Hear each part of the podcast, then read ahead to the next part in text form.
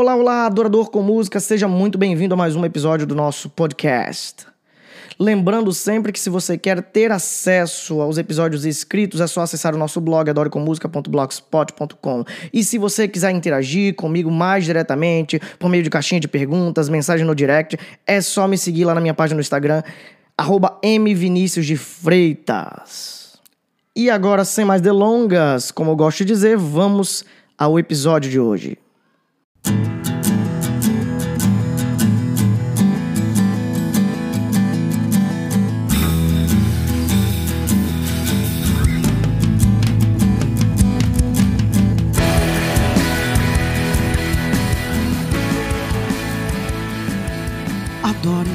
Música.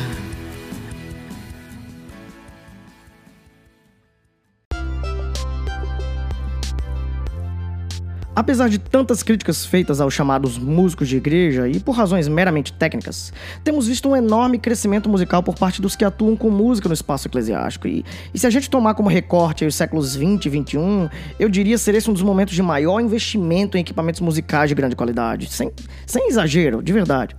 Há também muitos músicos de nível profissional e há os que de fato têm, têm na música sua profissão e atuam em igrejas. Isso certamente contribui bastante para que tenhamos músicos cada vez melhores no, no espaço da igreja. Isso por si só não é algo ruim, ao menos não a princípio. Quando eu olho para as igrejas que tenho oportunidade de visitar ou de conhecer, mesmo que de maneira remota, enfim, por internet, eu, eu vejo muito mais gente dedicada em realmente estudar música do que eu via 20 anos atrás, por exemplo. E de novo, eu tenho que dizer, isso não é algo ruim. Ao menos não deveria ser. O que me entristece é ver um número crescente de músicos na igreja que colocam a técnica musical acima de tudo e de todos. Eu fico muito triste mesmo quando eu vejo irmãos e irmãs brigando por isso e, e ou muito músico cristão descendo a lenha, como a gente fala, descendo o pau nos seus próprios irmãos, por não serem tão elevados tecnicamente quanto eles, ou pelo menos quanto eles julgam que são, né? Parece mesmo que nós temos a tendência de ir de um extremo a outro com muita facilidade. A gente sai do o que importa é o coração, não precisa de tanta técnica assim, pra o tem que ser melhor sempre, o melhor sempre, e se alguém não gosta disso, que sai pronto. Gente, a, a técnica é importante sim, claro, mas não é só técnica. E sabe por quê? Porque não é só música. Enquanto a gente não entender que nosso privilegiado trabalho com música na igreja vai além dessa tão apaixonante arte, a gente vai ficar década após década pendendo de um lado para o outro dessa, dessa gangorra de extremos e não vamos abraçar aquilo que de fato é o desejo do dono disso tudo, o Senhor, o músico dos músicos.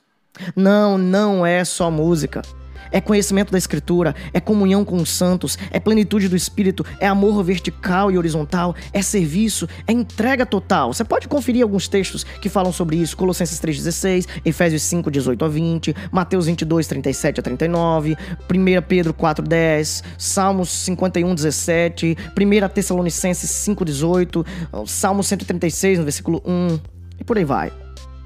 Sim, eu amo a música não vejo nada de errado em você também amá-la. Aliás, eu acho que se a gente não amasse música, a gente tinha que estar tá fazendo outra coisa mesmo. Assim, eu amo a música.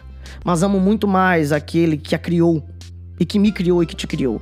E portanto eu tenho entendido que devo amar ainda mais a sua palavra e o que ela me ensina, mais do que notas, acordes ou arranjos. Que Deus nos ajude então a não viver de extremos e a entender que não é só música.